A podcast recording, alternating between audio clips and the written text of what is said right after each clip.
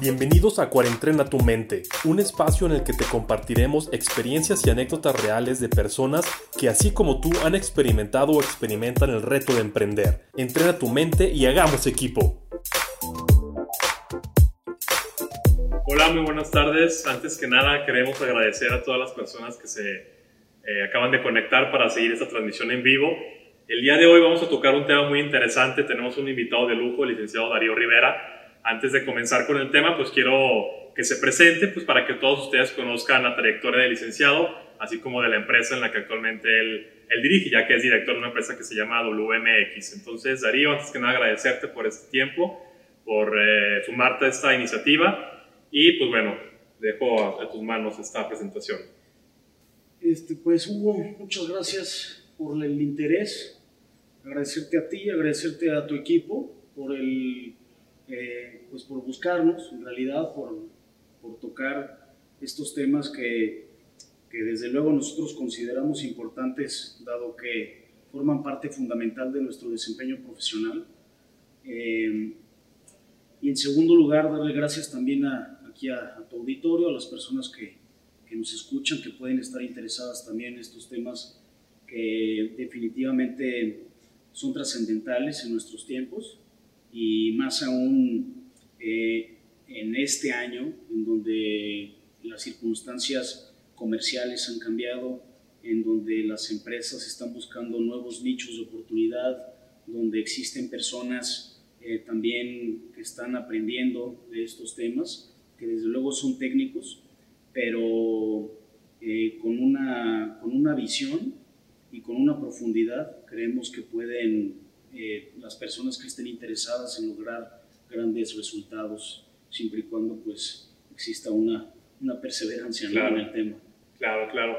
Este, el objetivo de esta sesión, pues bueno, nosotros como especialistas en el tema de, de la era digital, hemos notado un crecimiento en cuanto a las tendencias de búsqueda, sobre todo en, en, lo que es Google, de pues emprendedores que están comenzando con la idea de, de, de iniciar su negocio digital y están buscando mucho el cómo importar productos eh, específicamente del mercado asiático, de China, para poder comercializarlos aquí en México. Entonces, quieren importar el producto y desarrollar su e-commerce, su página, su tienda en línea para poder pues, lanzar a la venta este producto. Hemos notado nosotros que, por ejemplo, en cuanto a tendencias, tenemos lo que es tecnología, eh, ropa y juguetes como el top 3. Entonces, tú con tu experiencia profesional, ¿Qué nos puedes platicar un poco acerca de, de esto? Mira, eh, nosotros tenemos eh, prácticamente eh, seis años, cinco años y fracción, dedicándonos a, a, estos temas de comercio exterior. Reconocemos que es un área que desde luego requiere y amerita un nivel de conocimiento técnico previo para la correcta gestión de la importación o exportación de mercancías. En temas de comercio exterior, eh, no podemos equiparar un, un, una planeación de un negocio eh, de importación y posterior venta en un mercado determinado que ustedes tengan detectado eh, como si fuera un comercio nacional. Es decir, nosotros estamos acostumbrados a ir a comprarle hablando en términos locales, desde luego, eh, si una persona está interesada en poner un negocio, si detectó algún nicho de mercado, alguna oportunidad que, que, pueda traducirse en, en, un rédito en el futuro, eh, no podemos equipararlo a un, a un, tema de comercio exterior. Me explico. Eh, estamos acostumbrados nosotros a ir a comprarle al mayorista o al productor nacional. Para después insertar esa mercancía o ese producto que nosotros detectamos en un mercado nacional como oportunidad, eh, ir y colocarlo en un mercado determinado. Eh, eso es solamente una de las partes que intervienen, pero en realidad es la última parte de la planeación en un tema de gestión de un negocio escalado eh, en términos de comercio exterior. ¿Por qué?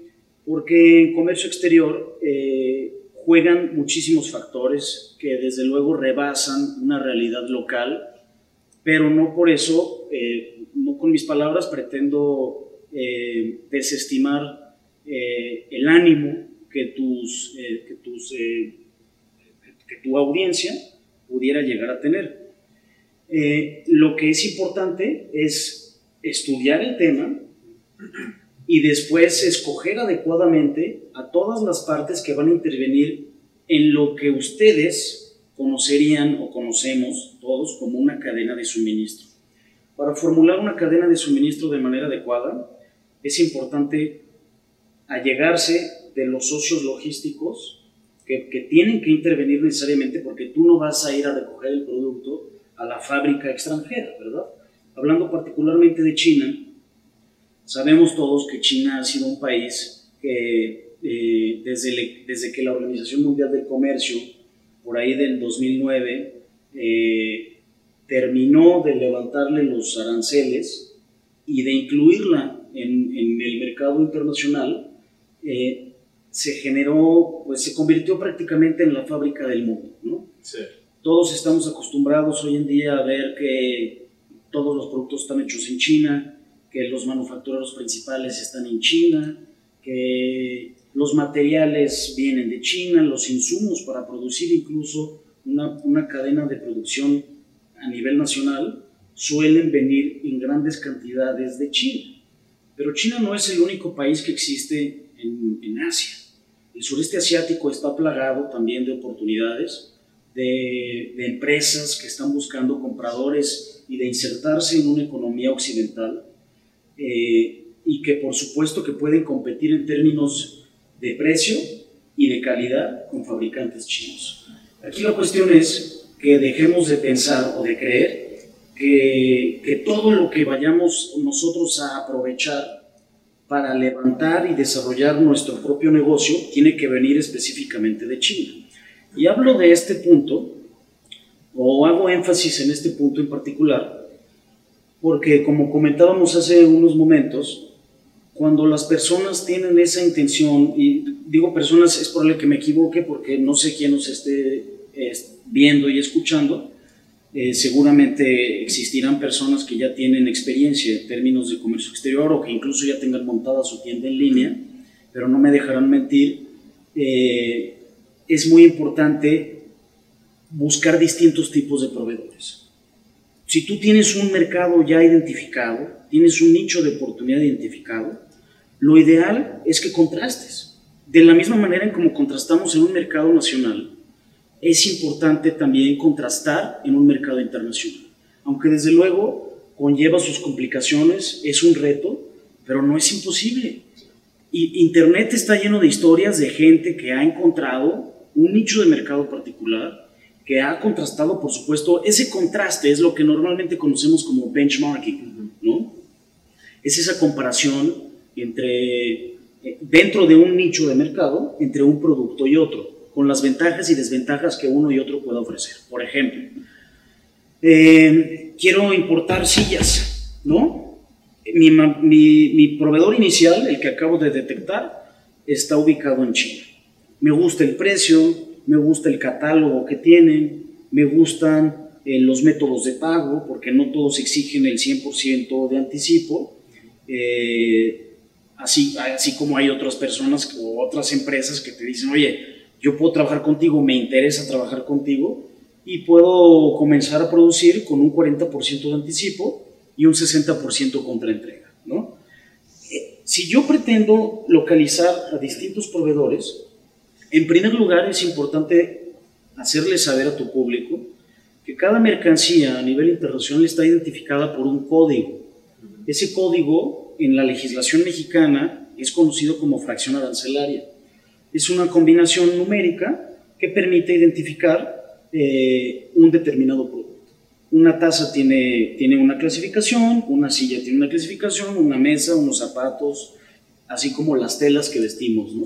Todas tienen una clasificación determinada y el tratamiento a la importación de cada producto también es, es, es determinado. Es decir, cada producto estará grabado o no, o estará exento de gravámenes o no, dependiendo, del, dependiendo de las políticas internas de un país, ¿no? No es lo mismo importar un producto de China, y ese es un tema muy, muy interesante que yo pienso que a tu público le puede agradar. A Estados Unidos que importarlo a México.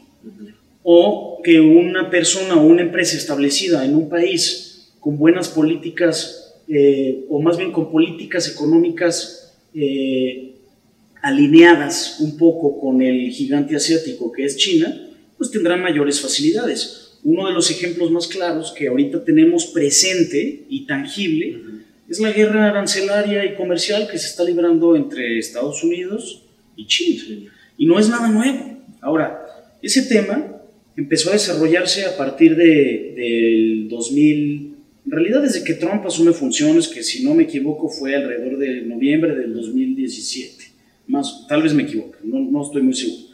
Pero desde que comienza 2018, Donald Trump eh, alega eh, y expone un gran déficit en la balanza comercial entre Estados Unidos y China.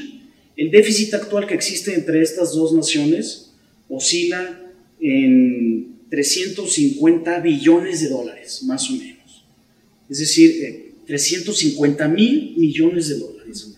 Eso es algo que, por supuesto, no estaba previsto cuando Estados Unidos comenzó a, establecer estos grandes nexos comerciales con China, que fue precisamente en, la administración de George Bush Jr.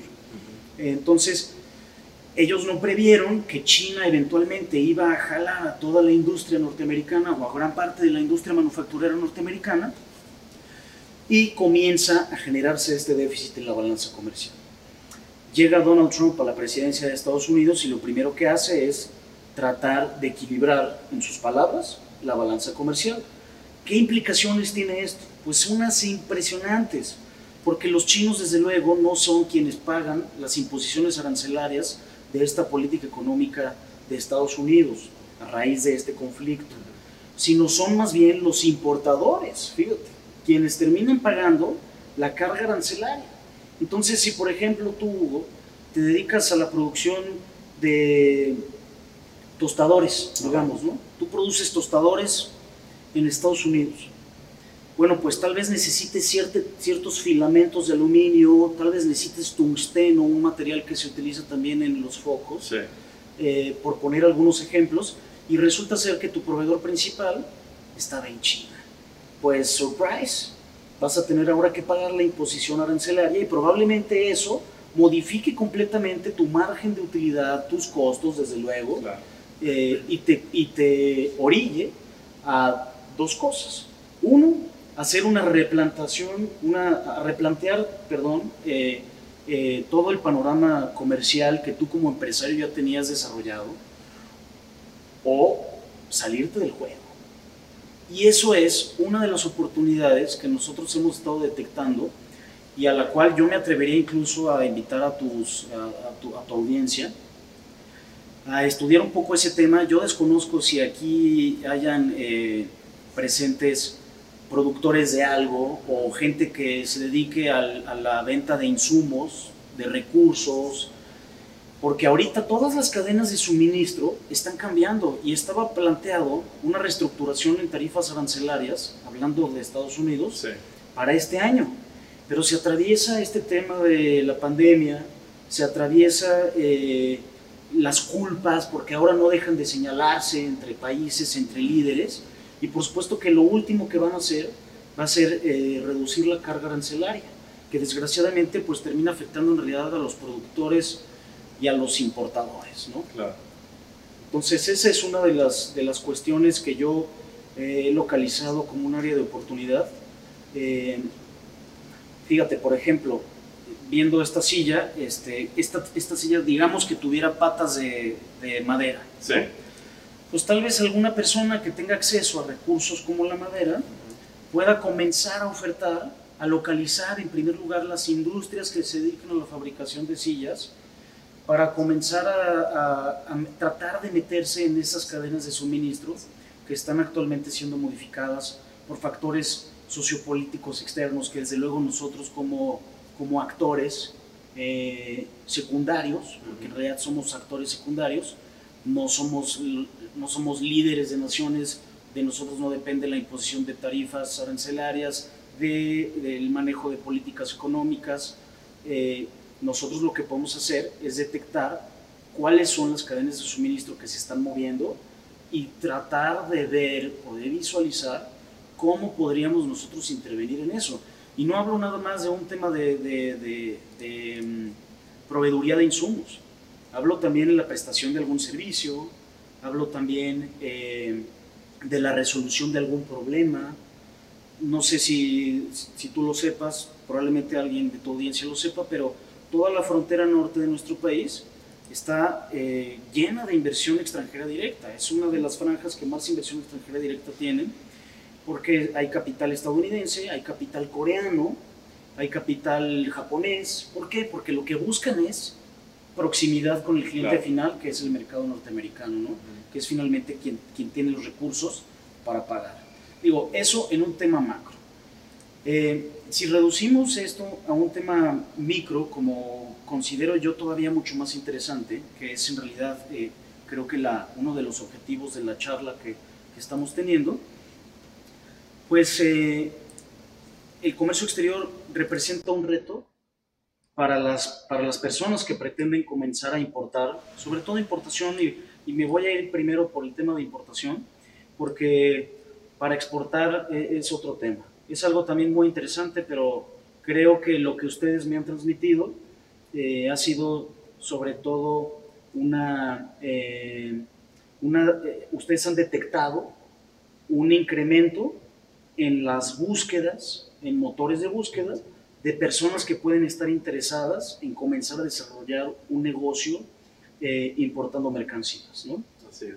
Entonces, en ese tema, como comentábamos hace algunos momentos, sí es importante hacerse de un buen socio logístico, pero no solo eso, sino también tener un estudio de mercado detrás del nicho de oportunidad que tú hayas detectado para saber que efectivamente el producto que vas a importar va a tener una buena aceptación y dependiendo de la plataforma en la que tú la vayas, en la que tú pretendas ingresar tu producto a la venta, eh, pues también sepas apoyarte en las herramientas que la misma plataforma te puede ofrecer, ¿no? No son las mismas herramientas las que te ofrece una plataforma como Mercado Libre a las que te ofrece una plataforma como Amazon. Aunque las dos desde luego tienen sus ventajas. Todo tiene sus pros y sus contras. Claro. Y en este, en este tema, digo, actualmente que tocaste hace unos instantes, la cuestión de la pandemia y bueno, situaciones que ya todos somos testigos de, pues, de lo que este 2020 nos ha regalado. Como, como emprendedores nosotros, digo, obviamente pues, nos enfrentamos a un gran reto yo quiero comenzar a comercializar un producto, a desarrollar mi tienda en línea, pero como comentas, pues realmente hay todo un proceso detrás. No solamente es identificar el producto porque está barato y porque me llega rápido, sino realmente comenzar a darle una identidad, ver si el mercado al que yo voy a ir dirigido es un mercado que va a aceptar ese producto.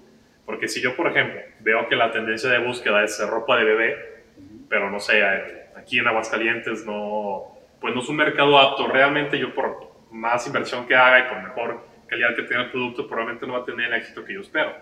Entonces, nosotros o, las personas que nos están viendo que, que, tienen la idea de emprender o tal vez alguien que ya lo haya hecho y pues quiere como afinar esos detalles, ¿cuál es el reto que se están enfrentando con toda esta situación que estamos atravesando? Porque ya comentaste una cuestión arancelaria que es un tema sociopolítico que hemos sido testigos desde 2018, 2019, pero en este nuevo año probablemente cada vez nos sorprende con nuevas cosas.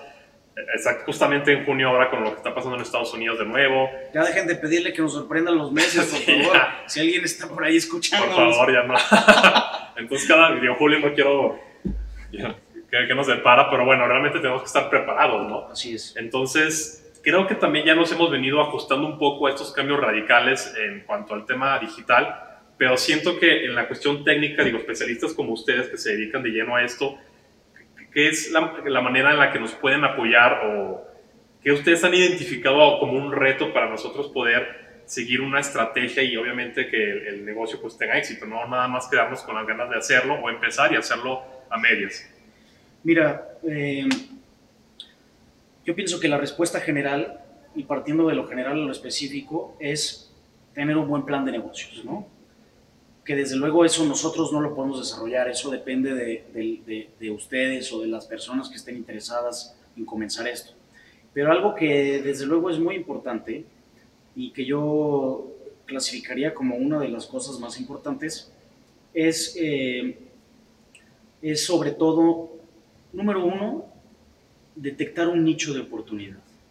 No todos tenemos la misma visión de las cosas, ni tenemos la misma oportunidad de participar en todas las industrias o comercios o emprendimientos, llámalo como tú quieras. Hay personas que se dedican o que están enfocadas directamente en un tema industrial, poniendo un ejemplo aquí, un tema industrial automotriz, y desde luego ellos tendrán una visión más fina respecto a las oportunidades que se pueden localizar en ese nicho, ¿no? Sí. Si alguien se dedica al sector primario, al sector agrícola, pues tal vez tenga una visión de algo que hace falta en el, en el campo mexicano, ¿no? O tal vez alguna necesidad particular en los campos eh, productores agrícolas en el bajío de nuestro país. Eh, si no saben, en primer lugar, eh, cuál es el nicho que van a atacar, yo digo que en primer lugar vayan por ahí, ¿no? Primero hay que tener algo identificado. No pueden, no podemos pretender tener éxito si no sabemos a dónde vamos, ¿no? Entonces, eh, digo éxito en cualquier sentido. Ahorita estamos hablando de, un tema eh, de comercio, entonces obviamente mi comentario está enfocado en el tema de comercio. Eh, entonces, lo primero es detectar un nicho de oportunidad. Lo segundo es detectar qué producto o qué servicio puede satisfacer esa necesidad que acabo de detectar. tomando el tema este del, del sector primario, supongamos que no sé, alguna de las personas que nos están escuchando se dedica a la comercialización de implementos agrícolas. Pero resulta ser que por factores que no dependen de él, eh, su productor va a cerrar la tienda. Eh, tuvo problemas, le cambiaron los métodos de pago, ya no le dan crédito. Mucha gente también depende de eso. Y el crédito, por ejemplo, no se genera sino hasta que ya existe una relación comercial de confianza entre ambas partes que permita ceder, porque finalmente un crédito es una cesión, ¿no? Entonces, eh, eso es lo segundo, reconocer el, el, o saber cuál es el producto o servicio que va a satisfacer esa necesidad. Número tres, e igual de importante, es un estudio de mercado mucha gente, y, los invito a que se den una vuelta en las plataformas digitales que tenemos actualmente aquí en México, de mayor uso, pues es Amazon y Mercado Libre. Si nos echamos un clavado en esa plataforma y comenzamos a buscar, eh, por poner un ejemplo, una taza, buscamos tazas en Amazon, ¿no? Obviamente hay un rango de precios y habrán tazas más caras o más baratas que otras, pero en general eh, es, probable, es probable que, no, que, en este caso, que en este ejemplo en particular, mi, mi, mi comentario no sea 100% atinado. Pero en general, en los productos que nosotros hemos hecho un estudio, eh, dicho sea de paso, apoyado con ustedes en, en, buenas, eh, en buena medida, sí hemos detectado que el precio no dista mucho uno de otro. Y eso se puede deber a, varios factores, que eso es a lo que yo invito a tu público, a que haga un estudio previo. Puede ser que todos estén comprándole al mismo proveedor. Entonces, ¿cómo pretendes sobresalir si, estás, si los 200 vendedores de tazas que hay registrados en línea le compran a los tres mismos proveedores? Hay que buscar más. Oye, pero ¿cómo busco más? Ah, bueno, pues para eso estamos nosotros. Nosotros podemos apoyarlos, ¿no? No somos evidentemente la, única opción. Ustedes también pueden, eh, pueden, pueden buscar, busquen en otros idiomas, busquen en este, eh, con otros, eh, vean el flujo de sus competidores, eso también es hacer un poco el, benchmarking, ver contra qué voy a competir.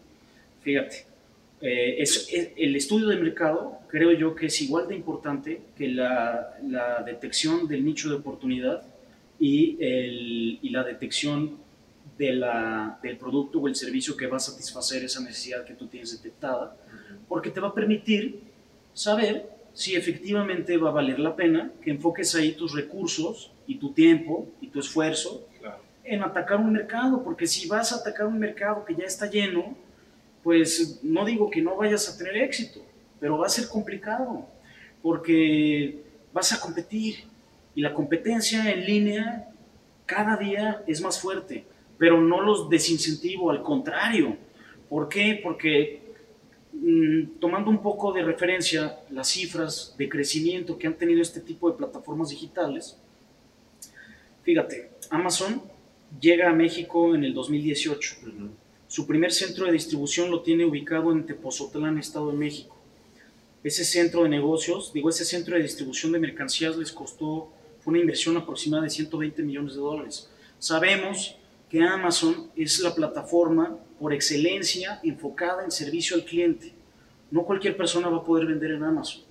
Entonces, tomando eso como cuarto punto, que no cualquier persona va a poder vender en Amazon, saber si voy a poder hacerlo o no, me lo va a dar mi estudio de mercado. Saber a dónde, a dónde voy, a qué me voy a enfrentar, cuál es el rango de precios que yo tengo que establecer para lograr ser un producto de calidad. Y digo de calidad en primer lugar porque en estas plataformas lo que más importa es, número uno, servicio al cliente. Número dos es calidad y número tres es precio, en ese orden. Entonces, eh, el estudio de mercado te va a dar esas referencias. Eh, habrán tal vez mercadólogos que nos estén viendo o gente que tenga ya experiencia en eso y pues ustedes constatarán mis palabras eh, en, cuanto al, en cuanto al estudio de mercado, ¿no? la importancia. Número cuatro es armar correctamente la relación con tu proveedor saber qué tipo de proveedor es el que, es el que tienes enfrente, ¿no? Si tú tratas eh, de llevar a cabo la operación y estás comenzando, pues eh, creo yo que vas a asumir un riesgo que podrías minimizar o diluir a través de, la implementación de otras herramientas en línea que ya existen para todos ellos, para todos, incluso también para nosotros, que son, por ejemplo, el, tema de, seleccionar un método de pago. Eso se conoce en plataformas como Alibaba, como Trade Assurance, precisamente. Eso es el, es, es el método de pago que te va a dar tu proveedor. Ahora, eso implica en este tipo de plataformas el incremento en un, en un porcentaje determinado de la mercancía que tú vas a adquirir. Entonces, el estudio de mercado, insisto, es lo que te va a permitir saber cuál es el procedimiento que tú debes de seguir para identificar un nicho determinado, para seleccionar un producto que te va a servir y eh, para saber cuáles son las herramientas de las que tú como empresario puedes valerte para disminuir este tipo de riesgos.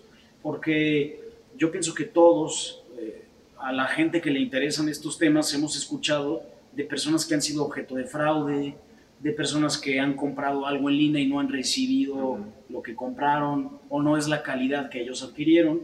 En el 2011, por poner un ejemplo, en Mercado Libre, yo me acuerdo que compré una playera de mi equipo de fútbol. Entonces, obviamente, ya en ese entonces recuerdo que ya existían las fotografías de muestra como con realidad, no sé si se diga así, realidad aumentada o con el zoom. tú colocas el, el, el cursor del mouse y automáticamente se expande la imagen y tú ves la calidad y ves, las, ves la, la, la, la tela, etcétera, ¿no? Yo recuerdo que compré mi, compré mi playera y estaba muy contento porque pues, finalmente ya he comprado mi playera, ya iba a empezar la temporada, etcétera. Y me llegó una porquería de tres pesos, ¿no? Pues sí, pues era la playera de mi equipo, pero calidad eh, súper tepito, ¿no? Entonces, pues eso, eso es lo que, lo que hay que evitar. Sí confiar de más eh, en uno cuando se está comenzando es, eh, yo creo que es pecar de soberbia. yo creo que lo mejor es acercarte a personas eh, o empresas que te ofrezcan este tipo de servicios. nosotros nos encargamos de la elaboración de todo este tema de cadenas de suministro. Actualmente incluso varios de nuestros clientes son vendedores de plataformas en línea y hemos visto la revolvencia que ellos tienen el éxito que están logrando porque ya están en los top de, de, ventas de las mercancías que están trayendo que tú ni siquiera te imaginarías. Desde botones de camisa que tú dices, oye, pues como que uno piensa, a ver, un botón de camisa, pues voy y lo compro en bonetería chavita, ¿no? cosas así. ¿no? no, piensas que puedes traer ese tipo de, de mercancías en gran escala y distribuirlas en un mercado nacional también a gran escala. Esa es la maravilla y eso es lo que yo les aplaudo mucho a, a estas personas, porque detectaron un nicho de oportunidad y lo atacaron y lo siguen atacando. Y evidentemente también todo esto, eh, eh, los tres puntos que comentaba del eh, el servicio al cliente, el- la calidad del producto y el, Precio. y el precio, este, están directamente relacionados o deben de trabajar necesariamente como una, como una mancuerna con empresas como la de ustedes, que la verdad es que también nosotros hemos tenido muy buenos resultados, eh, porque un producto que no tiene marketing, que no tiene promoción, eh, que no tiene divulgación necesaria, eh, pues simplemente es un producto que no va a existir, ¿no? Exacto. Entonces la gente también, tus potenciales clientes deben de conocer qué tipo de producto estoy vendiendo, qué tipo de, qué calidad tiene mi producto y eso lo vas a conocer a través de líneas de promoción, Claro. de inversión, eso es inversión. La gente debe de dejar de, de ver el tema de publicidad como un gasto, Gas. es una inversión y todo lo que se destine a inversión eventualmente va a redituar. Y eso es también algo a lo que yo exhorto a tu audiencia, a que se atrevan también a pensar en un tema de promoción como inversión y no como gasto. Claro. Y eso es bien importante. Tocabas un punto, eh, digo, esta fue una, una anécdota personal.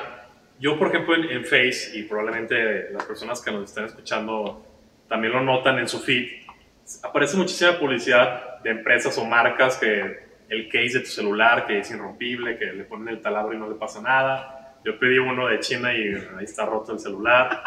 Está la segunda caída, pues bueno, chapeó y luego un producto que destapaba de la coladera que mi esposa me regañó porque lo compré y nunca me llegó. Y tienen buena publicidad. Yo como mercadólogo, fíjate, caí en las redes de la mercadotecnia y tienen un buen manejo de la publicidad y branding que a ti como consumidor pues te atrapa y lo acabas adquiriendo. Y es- está el caso contrario que te llega el producto y no tiene la calidad. Entonces aquí es la dualidad o la sinergia que comentabas en tener pues esta asesoría para tener una calidad, un producto decente, o sea, bien lo que estás ofreciendo y obviamente toda la parte detrás de, que es la mercadotecnia, para que se cumpla el, el, el proceso, o sea, que lo que tú compres o lo que tú veas como consumidor te llame la atención y te dé la seguridad de que es un producto pues de calidad realmente. Exactamente. Y algo que es muy importante, ahorita que ya estamos entrando al tema de calidad, para que sepan también las personas que nos están escuchando, es eh, el, el tema del muestreo. Si yo quiero saber si las tasas que voy a comenzar a importar para vender en estas plataformas gozan efectivamente de la calidad que yo pretendo ofrecer en estas plataformas, pues voy a solicitar muestras, Claro. en primer lugar. Entonces, no vayan o no se queden con la idea de que, a pesar de que tengan el capital para hacer la inversión, eh, no caigan en el error de darle la confianza, eh, digamos, al 100% desde un inicio a su potencial proveedor. No vayan a encargar por la plataforma que sea o por el- a través del agente aduanal que ustedes quieran, este, que por cierto nosotros también tenemos nuestro grupo de agentes con los cuales trabajamos, si se les ofrece, pero independientemente del canal eh, que ustedes decidan hacer la importación, también tienen que solicitar muestras Claro. para corroborar que efectivamente lo que pretenden comercializar pues es lo que ustedes creen. Para que no vayan a suceder ese tipo de cuestiones como las que pues ya nos ha pasado aparentemente a todos, que hemos comprado algo en línea y sobre todo, miren, no es, no es una, no es crítica, pero sí es una observación que sí, hay te- sí hay que tener cuidado en el comercio electrónico, sobre todo en, en, pues en un país como el nuestro, ¿no? Eh, donde a veces existe un ventajismo, donde a veces existe una, un abuso de la ignorancia de la persona con la que se está tratando. Eh, muchas personas que se involucran en este, en este tipo de, negocios eh, no conocen ni el procedimiento, ni conocen los mecanismos legales que sirven para proteger sus intereses jurídicos, que en este caso pues es salvaguardar el, el, el patrimonio o aquello que se le vaya a invertir en una operación, ¿no? Que si bien como decimos puede ser algo que represente 100 dólares, puede ser algo que represente 100 mil dólares, ¿no? Y hay que tener cuidado en las dos, porque eh, también he escuchado, o después se nos han acercado muchas personas que dicen, oye, compré por Alibaba, pero los agentes aduanales en aduanas tienen frenados, perdón, este, los agentes de aduanas tienen, tienen frenada la mercancía, ¿cómo la puedo liberar? Y suele suceder que normalmente es demasiado tarde, o la única manera de, de liberar esa mercancía es pagando impuestos que tú no tenías considerados. Claro y que a veces los impuestos suelen ser igual de caros o más caros que la misma mercancía que tienes, eh, que tienes ahí en retención de aduanas, ¿no? Entonces, esa también es la otra cuestión, hay que ser cuidadosos en, al momento de solicitar muestras. Eh, en la factura comercial hay que señalar que es una muestra que carece de valor comercial.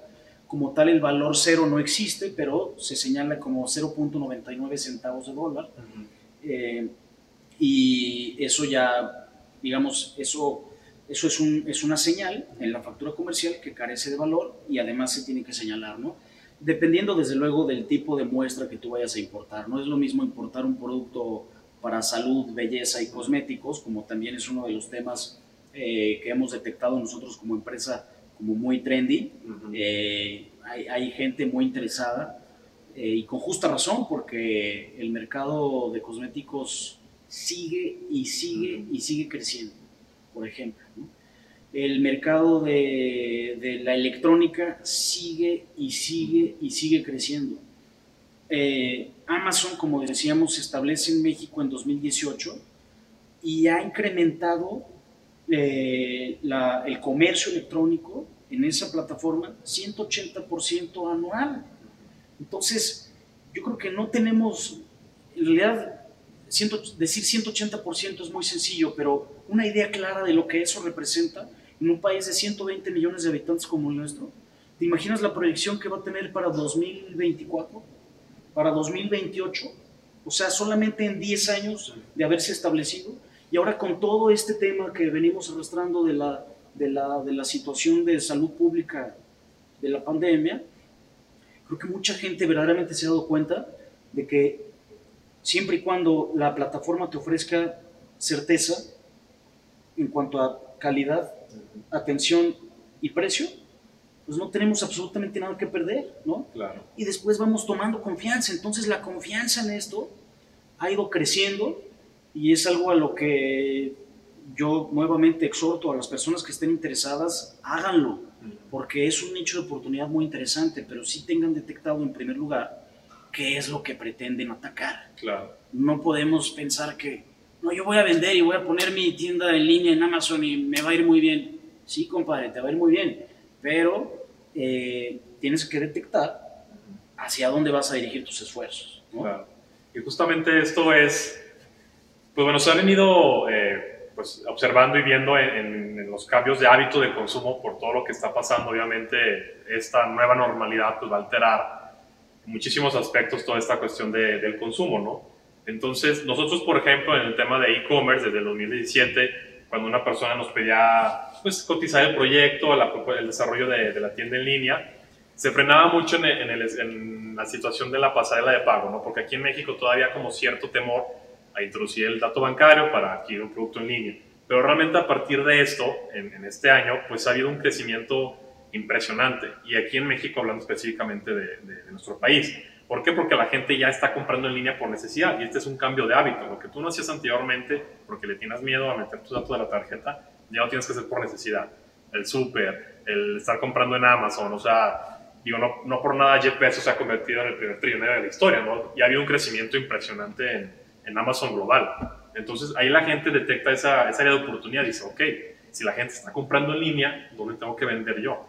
en línea y es migrar a la parte digital y en todos los aspectos. Entonces es importante que consideren esto y hacia dónde va la cuestión, porque esto no es nada más del, de, de, este año, o sea, esto va para largo, entonces la gente tiene que empezar a ver lo que comentas, identificar, pero realmente aterrizar bien esa idea, no solamente vender por vender, porque mi vecino vende playeras y le está yendo chido. Exactamente, exactamente, Hugo, eso es uno de los temas.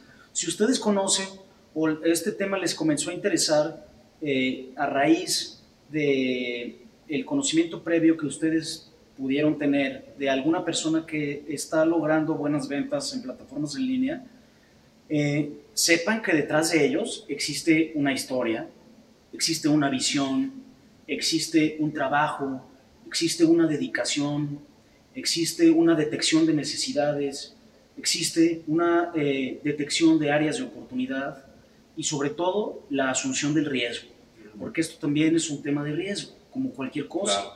Aquí lo maravilloso es que en realidad este, mucho de los costos que antes implicaba eh, montar tu tienda, invertir en eso, pues ahora te los puedes ahorrar.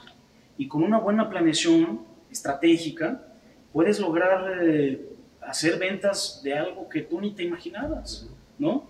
Pero sí, no vayan con la finta. Eso es, eso es, eso, híjole, la verdad, qué buen punto tocaste, porque eso es muy, muy...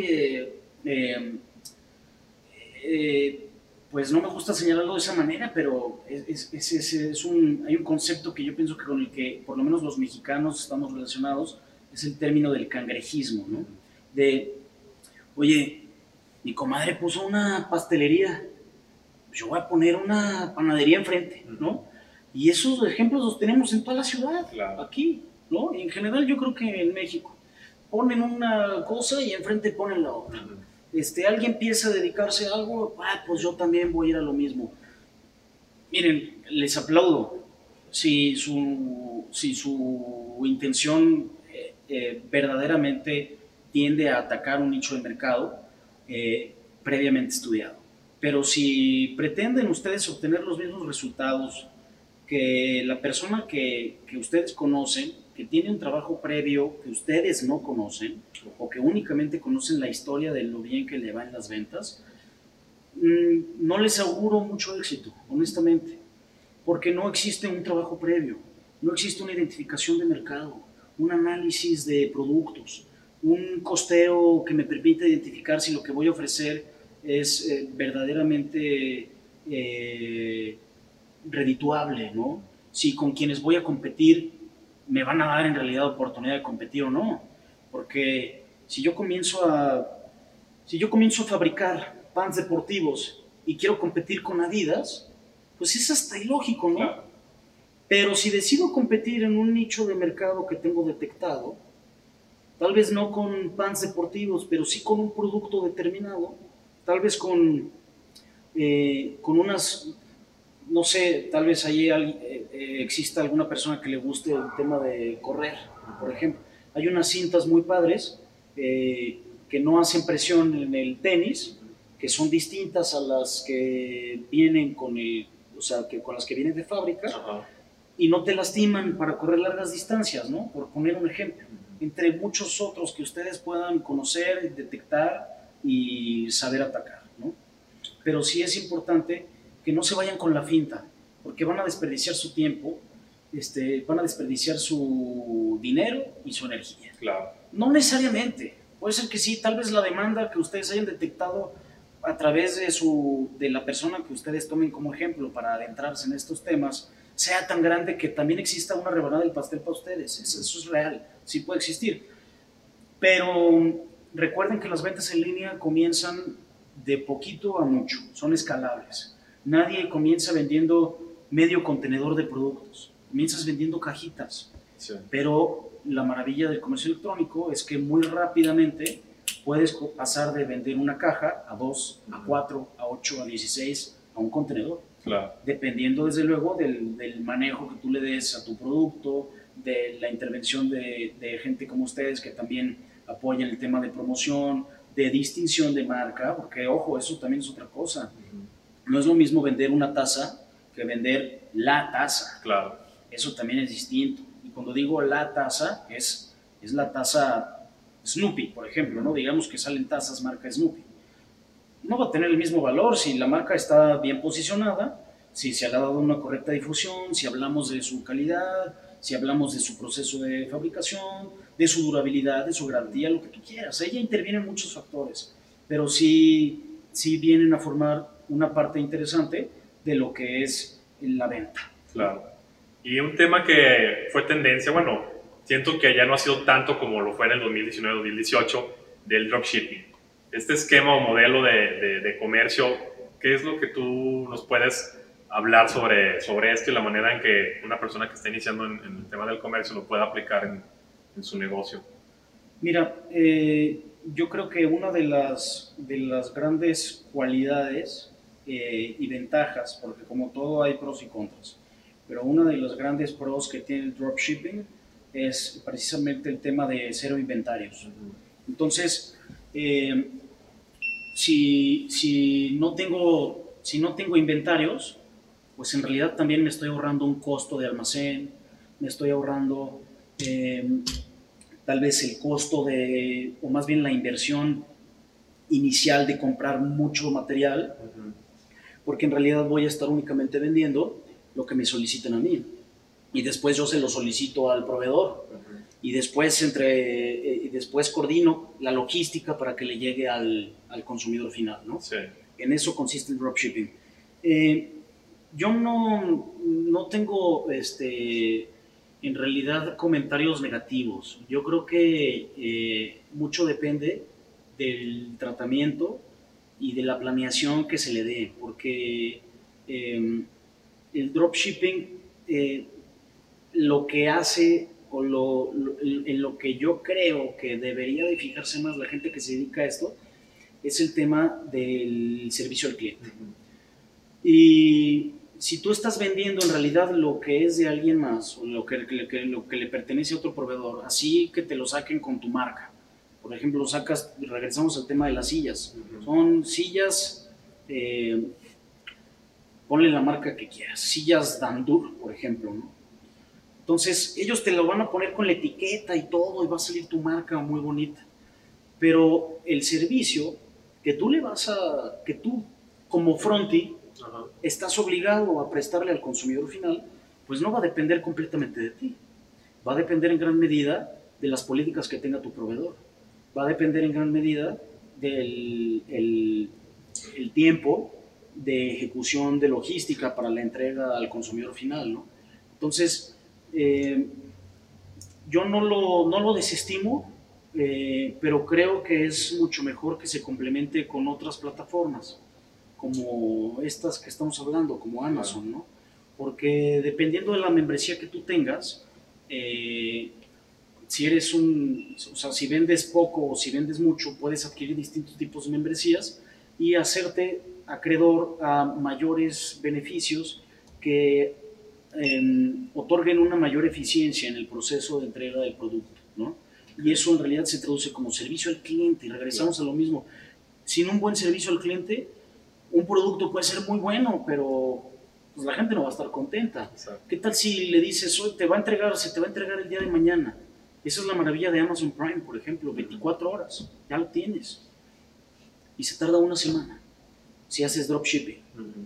Porque además, eh, una persona que hace dropshipping, pues tiene su marketplace individual, Entonces, eh, tienen que ingresar a su marketplace y tu margen, tu exposición jamás jamás va a ser la misma que la que puedes lograr en Amazon. Claro. Este, ¿Por qué? Porque existe una, ya parezco promoción de Amazon, pero la verdad es una cosa maravillosa. Sí, claro. ¿verdad? O sea, las políticas este, y los términos que tienen estas empresas eh, para satisfacer las necesidades de un mercado que cada vez crece más, que cada vez es más exigente, es más caprichoso, porque es la realidad. La gente cada vez es más caprichosa. Claro. Este, no, es que no me llegó en, no me llegó en un día, ya te voy a calificar mal. Domino's Pizza, ¿cuántas personas no hemos hecho valer la política de los 30 minutos? ¿no?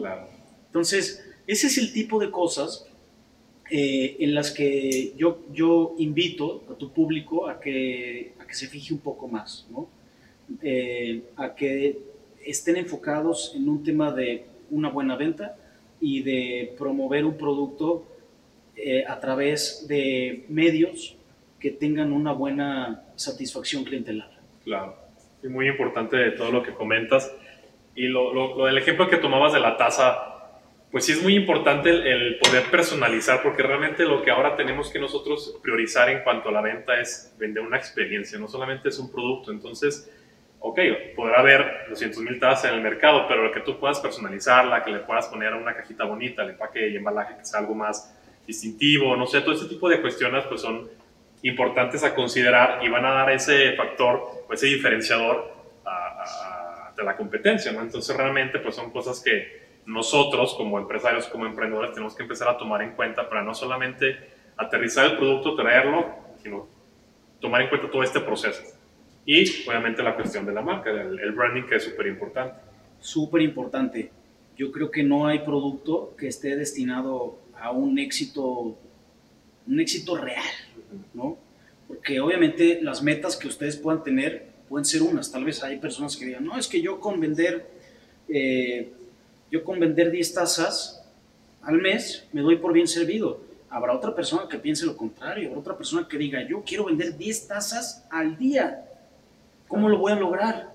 También ahí es donde interviene el establecimiento de una marca, la inversión en publicidad. ¿Cuál es la ventaja competitiva que tu producto eh, va a tener sobre, sobre tu competencia? ¿No? ¿Cuál es, eh, este, porque pues digo, pueden ser ventajas, la ventaja económica es una, que tengas un mejor precio. Pero, ¿qué más? Eso ya no basta en, en el mercado actual tener un mejor precio no es suficiente, tienes que tener un valor agregado en tu producto o, o venderlo con un valor agregado Exacto. también. La venta con valor agregado es una maravilla y es algo que pasa desapercibido muchas veces. Eh, en eso los, los gringos son una maravilla en vender sus cosas. Todo lo venden con luces, todo lo venden con parafernalia, los shows que vemos todos los años de Super Bowl, bueno, este año, este, en fin, eh, este, pero todos los shows que vemos que montan los gringos son, eh, son espectaculares, logran convencer. La gente en esta era digital va a comprar con los ojos. Entonces, eh, digo, si ya lo venían haciendo a partir de los años en donde comienza a desdoblarse de una manera más generalizada la globalización, que en realidad viene siendo a partir del 2009-2010, donde ya la gente comienza a viajar más, donde muchas eh, empresas, eh, por la competencia precisamente, eh, que no podemos soslayar, comienza a existir a nivel internacional, pues muchas cosas se abaratan. Los viajes se abaratan, hay muchas promociones, el Internet explota, literalmente porque en 2007 eh, es donde en realidad mucha gente comienza ya establecer comunicación directa a través de Facebook, por ejemplo. Eh, si no mal recuerdo, yo, yo me enteré de Facebook en agosto del 2007. Tengo la fecha grabada porque tengo, pues viví unas cosas en ese año, entonces recuerdo perfectamente que en agosto del 2007, un, un amigo me dice, abre tu Facebook. este, ya me, entonces, en ese entonces no sabíamos qué era eso. Estábamos más acostumbrados al tema de, no sé si lo recuerden, el MySpace, High Five, Messenger, estas cosas que ahora las recordamos con nostalgia, ¿no? este, pero en esos años es donde explota el, el Internet desde mi punto de vista. Habrán personas que opinen diferente, pero lo que yo viví, en, a partir de esa época se desdobla la globalización digital y todo comienza a hacerse más próximo. No importa si estás en China, no importa si estás en México, no importa si estás en la India o en Estados Unidos. Es, las distancias se acortan, este, todo comienza a ser más accesible, pero incrementa mucho la competencia también. Y esa competencia es la que venimos arrastrando el día de hoy y en países como el nuestro, es, es, les vuelvo a decir, e, no es tan difícil competir, porque eh, eh, dicho sea de paso, y no es ninguna crítica, pero existe una menor preparación en muchos ámbitos. Existe este, una falta de estudio también. Existe un desinterés por informarse. Y el desinterés lo vemos en todas partes, digas en cualquier ámbito social, económico, cultural, este, político, global, comercial, hay mucha desinformación. Y eso es lo que creo muy bien que la gente puede comenzar a capitalizar siempre y cuando tomen conciencia de eso, ¿no? para, para, poder, eh, para poder explotar algo hay que conocerlo. Y creo que eh, si tenemos eh, la conciencia de que existe esa oportunidad en virtud de la gran desinformación que existe, actual y que permea en el tejido social de nuestro país, pues las, las oportunidades comienzan a, a desdoblarse. Dices, oye, a ver, entonces ya pueden comenzar a investigar esto y esto y esto. Y eh, he detectado con un poco de estudio que tal vez este producto en realidad no es tan competitivo, no está ofreciendo en realidad ninguna ventaja más que un precio, pero no tiene inversión en publicidad, no tiene inversión en marketing, no ofrecen un plus. En realidad eso es lo que tenemos que ofrecer. Digo, aquí nos estarán escuchando profesionistas, nos estarán escuchando gente dedicada a N cantidad de cosas. Y yo creo que todos podemos estar de acuerdo en que al momento de ofertar lo que sea, dígase un producto o de un servicio, debe de, debe de ofertarse como con un valor agregado. ¿no? Ok, perfecto. Ya para cerrar, de, una manera, de todo lo que hemos platicado, ¿cómo podemos eh, o qué, qué, tips le das a las personas que nos están viendo en este momento para pues, tratar de resumir toda esta, esta sesión y que ellos puedan tomar en cuenta para empezar a pues, emprender este camino? Miren, lo primero que les recomiendo es, vamos a regresar a los puntos este, medulares de la plática. Eh, lo primero es detectar un mercado. Número dos, detectar un producto que satisfaga las necesidades de ese mercado. Ustedes saben, porque yo no soy ustedes, ni Hugo, ni nadie. Esa es, esa es una gran ventaja que ustedes tienen que explotar. Nadie es ustedes. Entonces nadie, nadie va a compartir con una claridad de mente la visión eh, comercial que ustedes puedan llegar a desarrollar. Si no es ahora, es en un futuro. Dedíquenle tiempo. Esto es de tiempo. Estamos muy acostumbrados a pensar, regresando al punto de, las pizzas, que todo tiene que ser express. Esto no es express. También sugiero que quiten eso de su cabeza, porque no hay nada express. Todo lleva un tiempo, todo lleva un proceso, todo lleva un método, ¿no? Entonces, eh, Dos es detectar el producto que va a satisfacer las necesidades del mercado al cual ustedes pretenden eh, entrar. Eh, tres, asesorarse adecuadamente, asesórense. Esto es un tema que puede conllevar obligaciones fiscales, responsabilidades incluso hasta penales. Entonces, el tema de comercio exterior es un tema que, reitero, es técnico y lo ideal es acercarse con la persona que, que ustedes, eh, pues que les genere confianza.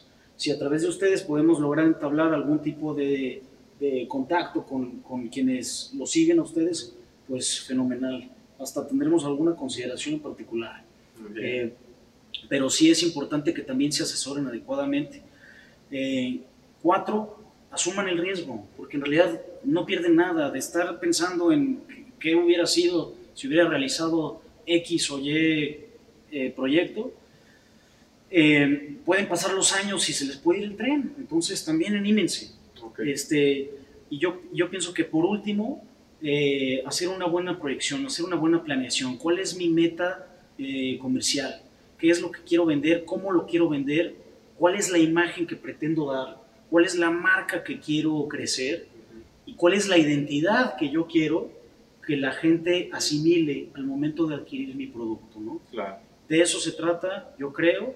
Este, no es complicado. Hay mucha gente, eh, ustedes pueden constatarlo, hay muchos ejemplos en internet de gente que, que le ha ido muy bien en ventas, que además es, es real, se han quitado de, una, de un horario fijo, uh -huh. que por supuesto el hecho de que nos quitemos de un horario fijo eh, no quiere decir que nos quitemos de responsabilidades, ¿no? Claro. Eso también es importante. Claro. No pretendamos delegar toda la responsabilidad en una sola persona, que no seamos nosotros. Nosotros tenemos que ser los primeros en involucrarnos, en desarrollar y en atrevernos. Claro.